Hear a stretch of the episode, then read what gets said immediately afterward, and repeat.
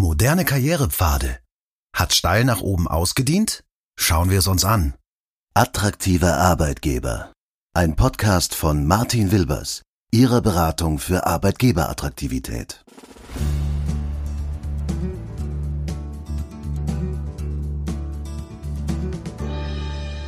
Moin zusammen und grüß Gott miteinander. Herzlich willkommen zu dieser Ausgabe unseres Podcasts.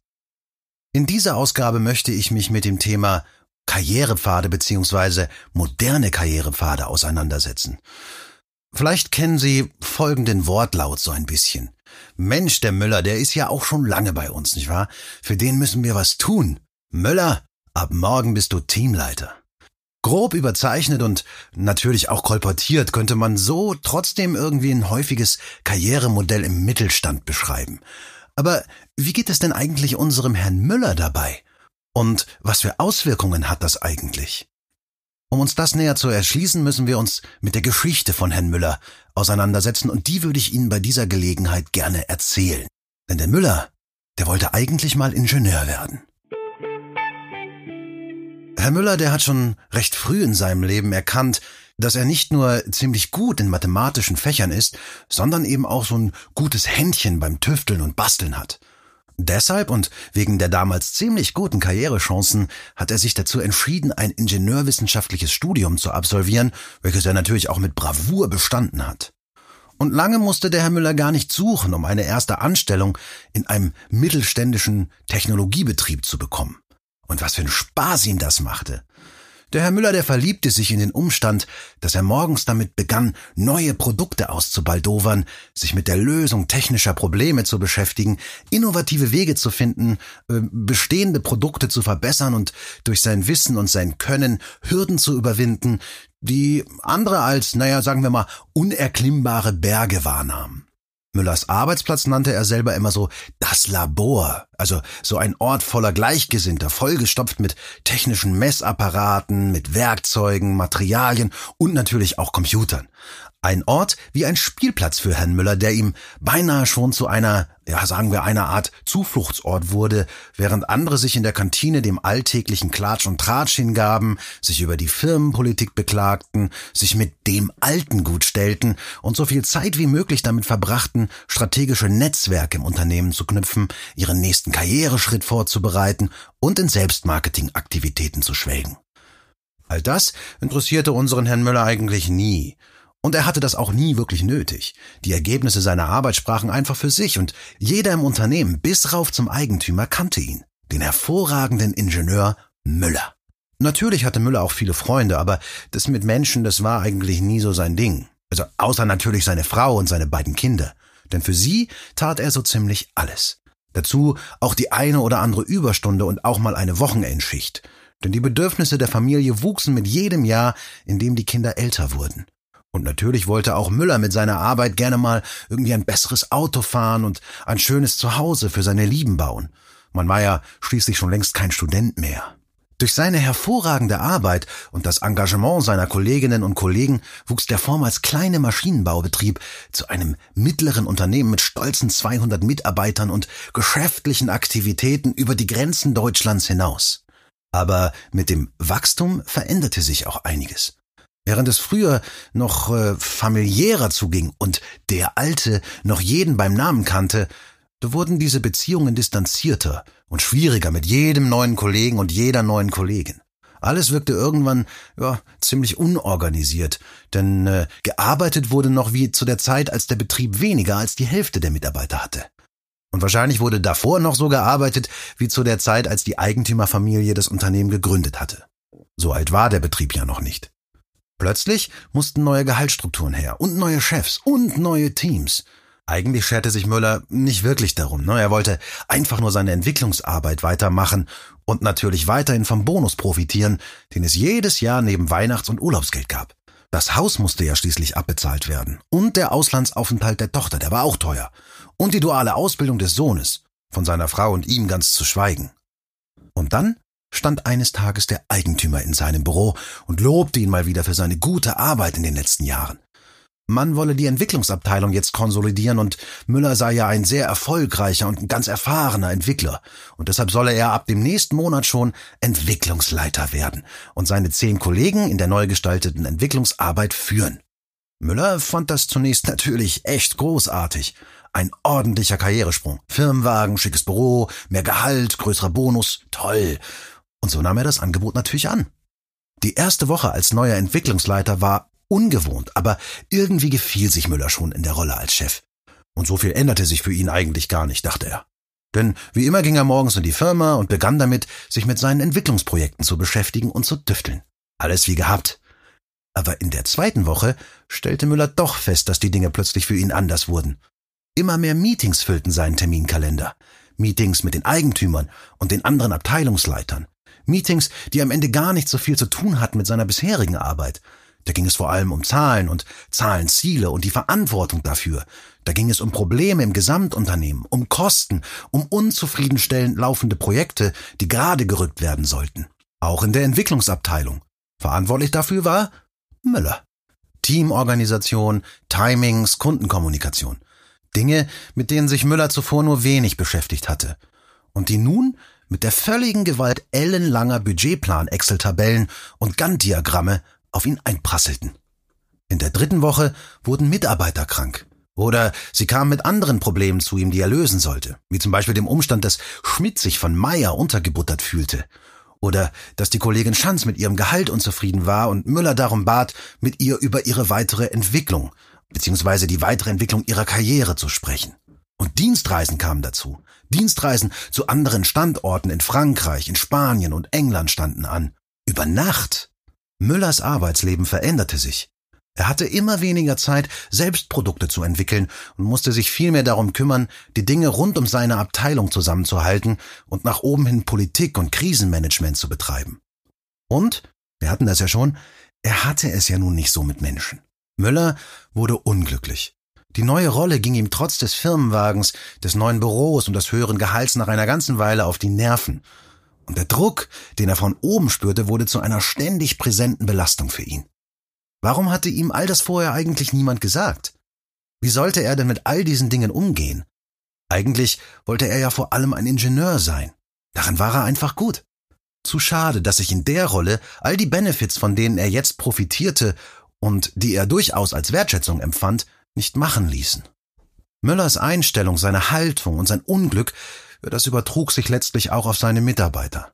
Er konnte nicht anders, als die kleinen Probleme, mit denen die Menschen zu ihm kamen, irgendwann nur noch entnervt von sich zu weisen.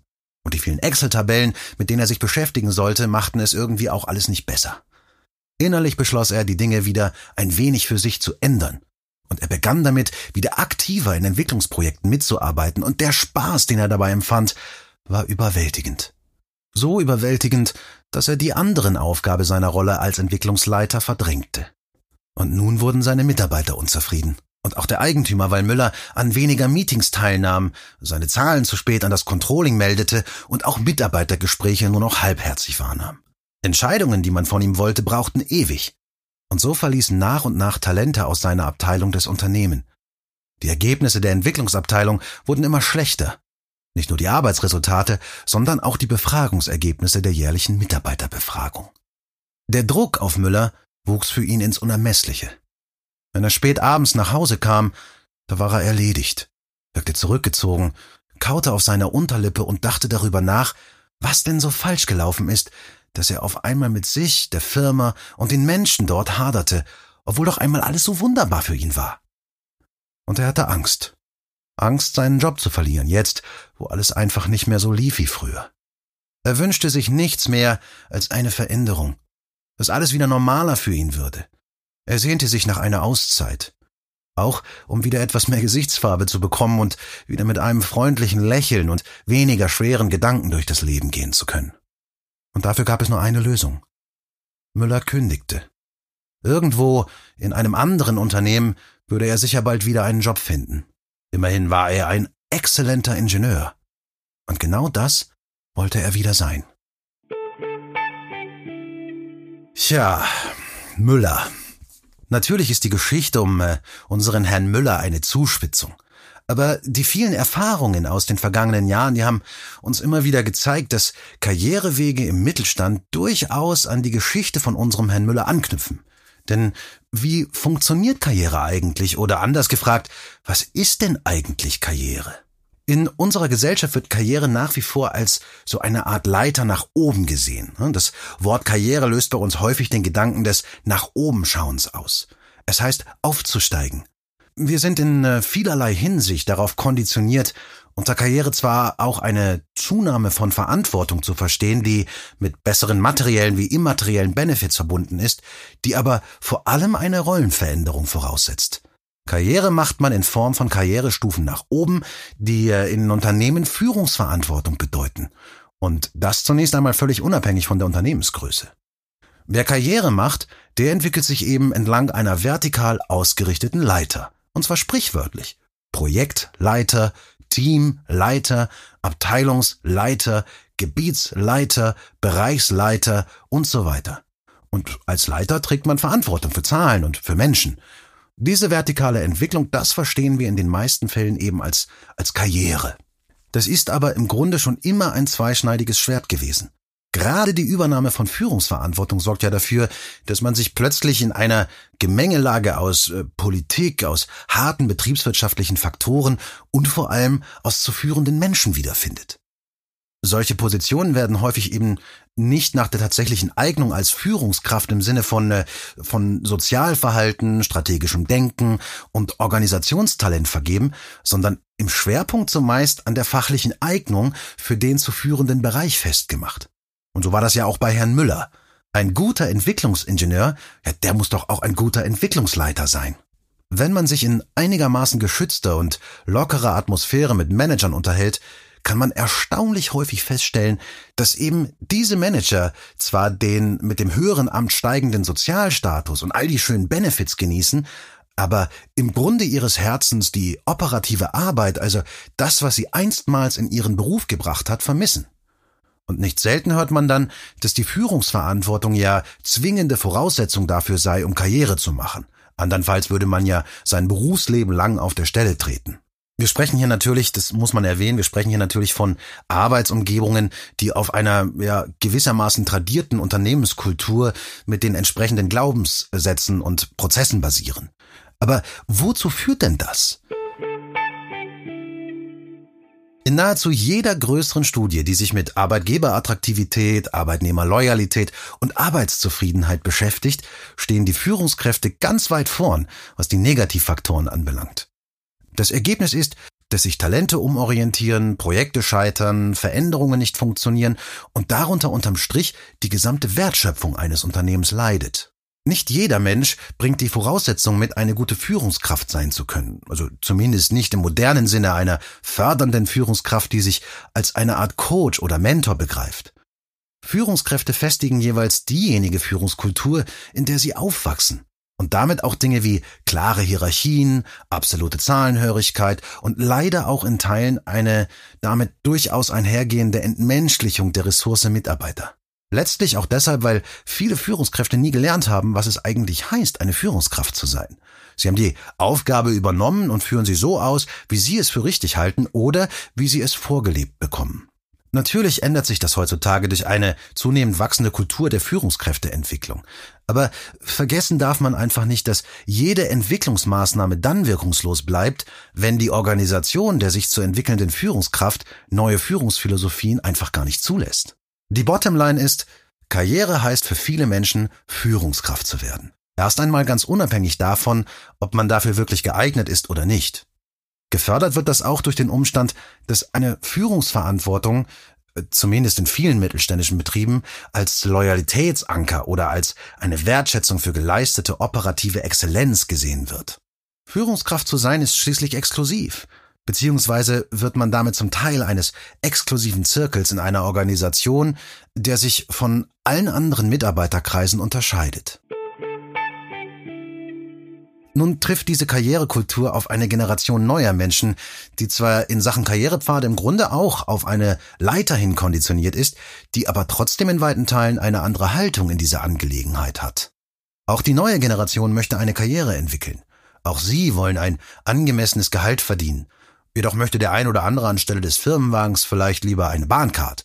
Und auch das eigene Eckbüro muss es nicht mehr unbedingt sein. Schon gar keine Krawatte oder auch der Anzug, der kommt ja auch bei einigen so langsam aus der Mode.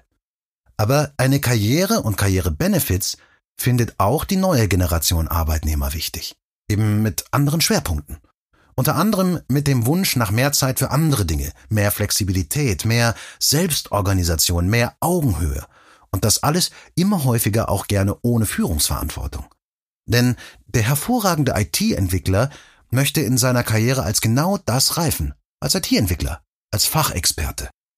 Man kann sich schon die Frage stellen, warum wir die Übernahme von Führungsverantwortung nach wie vor so viel höher bewerten als die Übernahme von Fachverantwortung. Warum die Sphäre der Führungskräfte von außen betrachtet in vielen Betrieben immer noch wirkt wie die Entwicklung des Frequent Traveler Status äh, zum Hon-Circle der Lufthansa. Als eine Art Ausdruck des sozialen Status also. Möglicherweise gäbe es viel mehr hervorragende Führungskräfte, wenn die Entscheidung für eine Führungskarriere auf der Basis zur tatsächlichen Übernahme von Führungsaufgaben und der Abgabe operativer Aufgaben gefällt würde und nicht so sehr vor dem Hintergrund materieller und immaterieller Verbesserungen. Wenn sich also Mitarbeiter nicht mehr oder weniger gezwungen sähen, möglichst zügig in Führungsverantwortung zu kommen, um die äh, Bedingungen ihres Arbeitsvertrages zu verbessern und dafür schon nach wenigen Jahren den Arbeitgeber wechseln, weil es dann eben oft einfach schneller geht. Und vielleicht gäbe es noch viel mehr hervorragende Fachexperten, weil sich Menschen bewusst und ohne Nachteile für eine Fachkarriere entschieden haben, die es ihnen erlaubt, dort zu wirken, wo sie am besten wirken können. Hinzu kommt die Schwierigkeit, dass unser Karrieredenken für den äh, Mittelstand eigentlich reichlich ungünstig ist. Kaum ein Mittelständler wird so viele Führungspositionen zu besetzen haben, die es bräuchte, um äh, die Karriereerwartungen ihrer besten Talente befriedigen zu können. Mit dem Umstand, dass der Mangel an Führungspositionen als Eintrittskarte zu besseren Benefits dazu führt, dass gute Kräfte sich in andere Betriebe umorientieren.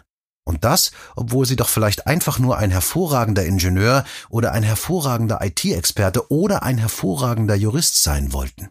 Übernehmen denn Führungskräfte stets und immer mehr Verantwortung als Fachexperten oder übernehmen sie nicht einfach nur eine andere Verantwortung? Gute und passende Entwicklungsmöglichkeiten leisten letztlich eben einen ganz wesentlichen Beitrag zur Arbeitgeberattraktivität und müssen damit ein gut ausgearbeiteter Inhaltsbestandteil einer Arbeitgebermarke sein. Sie leisten einen ganz hohen wertschöpfenden Beitrag beim Thema Employer Branding. Ich glaube, dass gerade im Mittelstand, wo jeder Einzelne oft mehr Verantwortung übernehmen muss als in einem stark arbeitsteiligen Konzern, es sehr lohnenswert ist, über horizontale und vertikale Karrierepfade nachzudenken. Karrierepfade, die sich nicht durch ihre jeweiligen Benefits unterscheiden, sondern durch ihre Aufgaben und damit ihre Arbeitsinhalte. Fach- und Führungskarrieren bieten die Möglichkeit einer stärkeren zeitlichen Konzentration auf die jeweiligen Aufgabenschwerpunkte und sie ermöglichen es den Menschen, sich äh, gezielt dort zu entwickeln, wo sie am wirksamsten sind und nicht dort, wo das größere Gehalt oder die besseren Benefits winken. Das setzt eine durchaus weitreichende Kulturveränderung voraus. Nicht nur in den Unternehmen und Organisationen, auch wenn ich äh, zu behaupten wage, dass es genau dort anfangen muss. Aber darüber hinaus braucht es auch eine gesellschaftliche Veränderung im Denken. Und die, die muss einsetzen, beziehungsweise die muss bereits im Bildungspfad einen Niederschlag finden. Ohne Veränderungsschmerz und den Gang durch das Tal der Tränen wird es nicht gehen. Aber wer einen Berg erklimmen möchte, schaut am besten immer mal wieder auf die Bergspitze, um sich sein Ziel vor Augen zu führen. Vielen lieben Dank fürs Zuhören an dieser Stelle. Ich hoffe, es hat Ihnen gefallen. Wie immer freue ich mich über Ihre Kommentare, über Ihr Feedback, entweder per Telefon in den sozialen Netzwerken oder natürlich auch per E-Mail. Sie finden die nötigen Kontaktdaten wie immer unter www.martinwilbers.de. Ich freue mich darauf, Sie bei der nächsten Ausgabe unseres Podcastes begrüßen zu dürfen, verabschiede mich bis dahin und wünsche Ihnen eine gute Zeit. Es grüßt Sie alle herzlich, Ihr Martin Wilbers.